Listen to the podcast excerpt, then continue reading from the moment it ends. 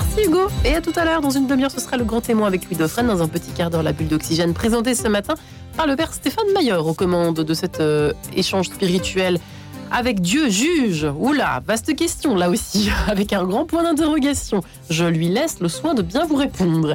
Mais tout de suite, c'est l'heure de la rencontre euh, à l'occasion de cette nuit des témoins qui nous attend. Bonjour Marie-Léla. Bonjour Marie-Ange, bonjour à tous. Pour la 14e édition de la nuit des témoins qui bat son plein pendant toute la semaine, j'ai la joie d'accueillir aujourd'hui Nathalie Chambon. Bonjour. Bonjour Marie-Léla. Responsable de la communication et de l'événementiel à l'AED, l'aide à l'Église en détresse, qui soutient l'Église et les chrétiens persécutés dans le monde entier et organise cette nuit des témoins. Merci beaucoup d'être avec nous.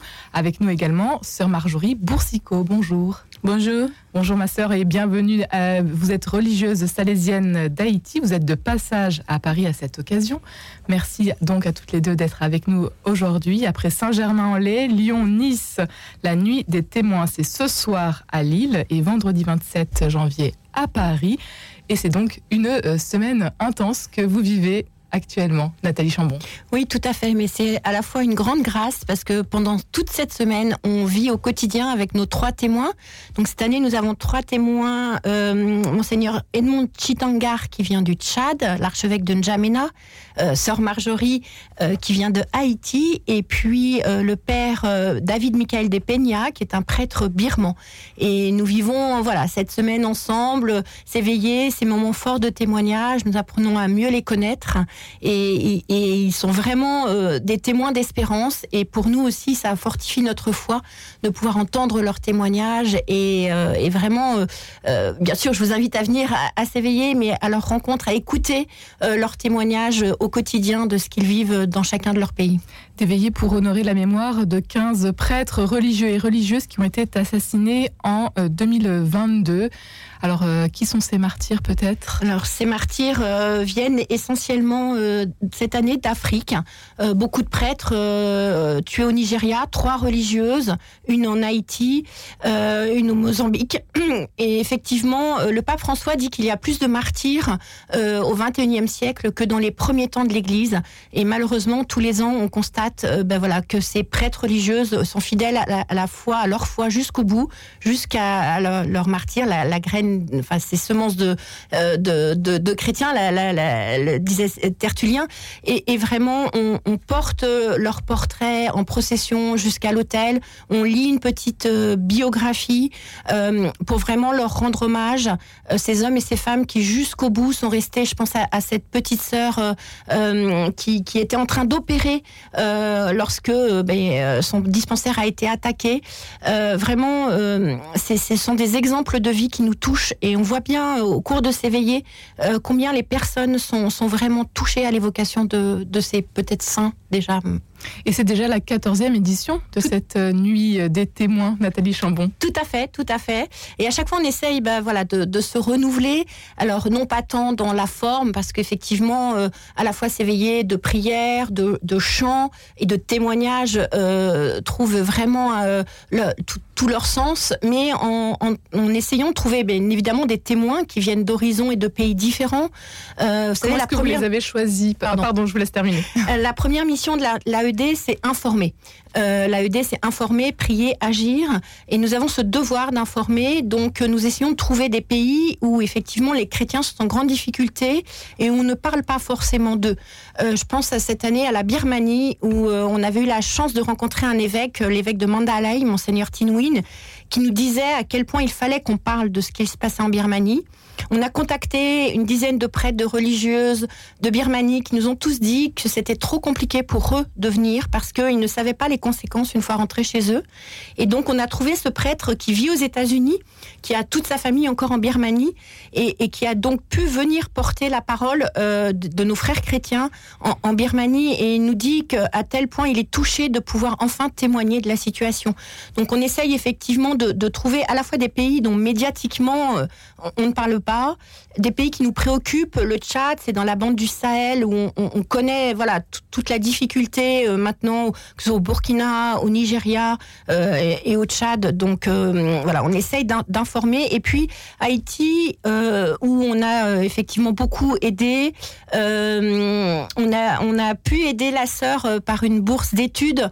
elle fait actuellement des études à Rome et donc on avait ce lien avec elle privilégié et, et c'était important pour nous aussi de dire, ben voilà, concrètement sur place ce que fait euh, euh, sœur Marjorie auprès des plus mm. pauvres.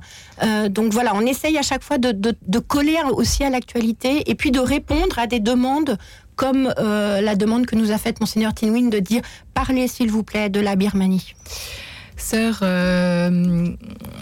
pardon, sœur, euh, je retrouve plus votre nom, sœur Marjorie Boursicot, vous euh, témoignerez donc euh, à l'occasion de cette 14e nuit des témoins. pourquoi est-ce que c'est important pour vous justement de, témoigner aujourd'hui? Bon, je pense que c'est très, très, très important et je remercie encore une fois et l'aide à l'Église en, détresse d'avoir bien voulu donner et voix à Haïti dans cette occasion si spéciale. Parce que ce sont des pays dont on en parle très très peu et on ne sait pas vraiment ce qui se passe. Et certaines fois, quand on entend dans les nouvelles, on ne fait pas trop confiance, mais avec une présence concrète et c'est plus sûr non, de tout ce qu'on dit. C'est dans cette optique-là. Alors justement, quelle est la situation aujourd'hui en Haïti? Ben, Actuellement, nous vivons une situation aussi complexe que dramatique. Et vous vous en souvenez sans doute, en 2010, notre pays a connu l'une des catastrophes naturelles les plus meurtrières et faisant 300 000 morts et des milliers de blessés, bref, laissant un pays à reconstruire. Et malheureusement, et peu de temps après, c'est un séisme politique qui frappait notre pays. Mais surtout, je dois vous dire que l'année 2021 a représenté une page sombre dans l'histoire de notre pays avec une succession de crises. Euh, et on a eu vraiment des violences entre gangs à un niveau jamais atteint. Et il y a le dysfonctionnement du Parlement haïtien, il y a la mort du, du président Jovenel Moïse, et, un système sanitaire au bord de l'effondrement, et une crise sanitaire, un nouveau séisme en 2021 qui a fait encore une fois 2500 morts, soit un deuxième en une décennie. Donc, c'est une situation très compliquée. Donc, pour dire que cette accumulation et intervient dans un contexte déjà très, très dégradé qui a en quelque sorte contribué à la prolifération des gangs armés dans le pays.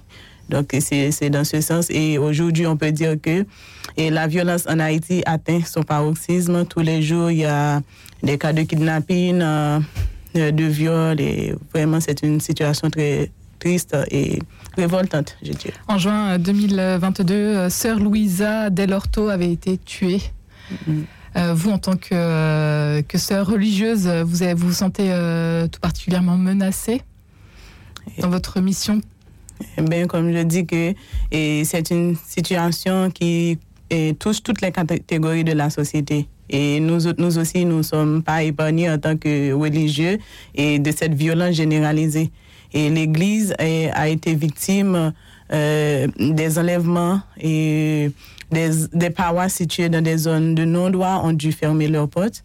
Et aussi des actes euh, d'assassinat. Et comme vous, venez de le rappeler, la sœur Louisa. Et je pense que cette sœur a investi plus de 20 ans en Haïti, travaillant dans une des banlieues très pauvres offrant à beaucoup de jeunes un avenir et de l'espérance. Et cette, cette mort a choqué, nous a tous choqués, disons.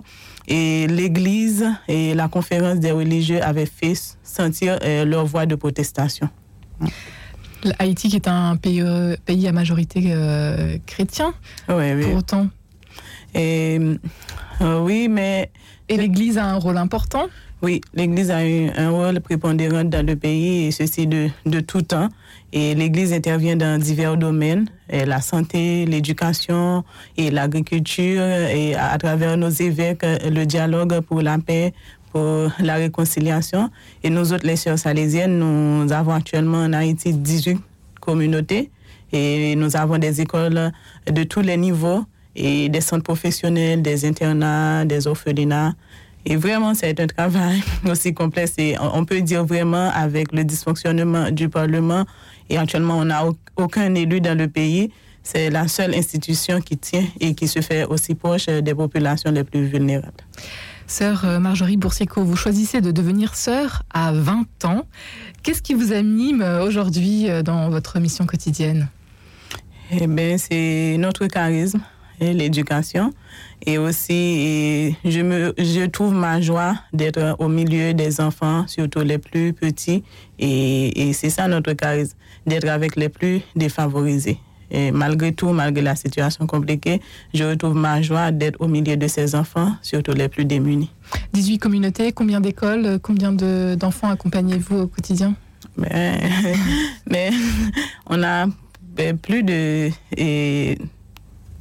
Mais des écoles de tous les, niveaux, hein. c'est difficile de vous dire le nombre là. Mais, et près, près d'une cinquantaine des centres professionnels, des écoles euh, euh, hôtelières, et c'est très complexe hein, l'œuvre des sœurs en Haïti. Sœur Marie Boursicot, vous, euh, Marjorie Boursicot, vous euh, interviendrez donc euh, ce soir, demain soir, à Paris pour la nuit des témoins, cette veillée de prière qui se passera à Saint-Sulpice. Nathalie Chambon, comment est-ce qu'on peut faire? Comment est-ce qu'on peut soutenir ces, martyrs, ces témoins aujourd'hui, nous qui sommes en France? Déjà, je vous invite à venir à la Nuit des Témoins. Donc, rendez-vous à 18h pour la messe qui sera présidée par Monseigneur Delannoy, suivie de la veillée, présidée elle aussi par Monseigneur Delannoy, l'évêque de Saint-Denis. Donc, venir les écouter.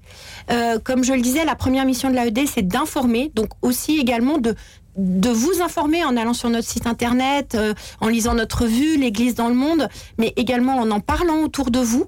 Et puis, on ne pourrait pas agir sans prier, bien sûr. On peut prier pour tous nos témoins, prier pour tous les, nos frères chrétiens persécutés. À l'AED, on a la grande grâce de pouvoir se réunir à midi, on récite l'Angélus tous ensemble. Donc je vous invite peut-être de chez vous à réciter l'Angélus tous les jours pour nos témoins, pour euh, tous nos frères chrétiens persécutés. Puis bien sûr, on peut aider euh, concrètement en, faisant un don pour financer tous les projets. L'AED porte près de 5000 projets à travers le monde, donc euh, notamment bien sûr en, Haïti, en Birmanie, au Tchad. Voilà, donc vraiment informer autour de vous, parlez-en, priez pour eux et, et puis euh, bah, merci d'avance aussi pour votre générosité.